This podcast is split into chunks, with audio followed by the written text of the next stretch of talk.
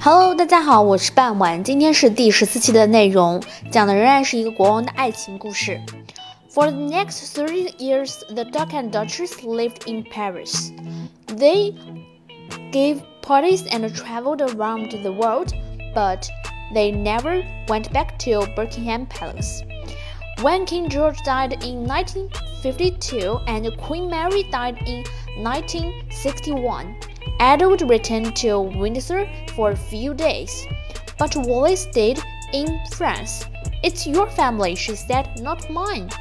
But then, in 1966, the Duck and Duchess met Queen Elizabeth at a small party in London.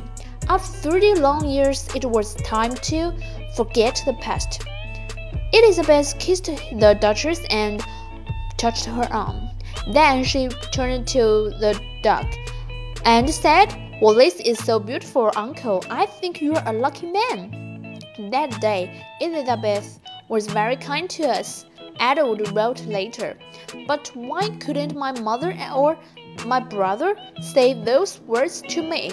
On BBC television in 1969, the Duck and Duchess spoke about their life together. Do you argue? Someone asked them. No, not at really. The Duchess replied, But there's one thing about my husband that I really don't like. He is always late. It doesn't matter if he's meeting a queen, a president, or a film star. He can never arrive on time. I don't know why. I have tried to change him, but it's just not possible. The duck smiled and touched her hand. I know that I'm often late, he said, but on our wedding day, I arrived at the church 20 minutes before you. I was early and you were late. Yes, that's true, the Duchess said, and they both laughed. You could see real love in their eyes, one newspaper wrote. They were on television, but they forgot about the cameras and the millions of people who were watching. They were just the two people in love. The Duchess was famous for her jewelry.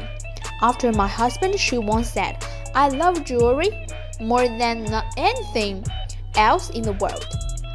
And after 35 years with the duck, she had hundreds of pieces, which came from all over the world. 好啦，今天的收听就到这里结束了，我们下期再见。Thank you for listening. Bye bye.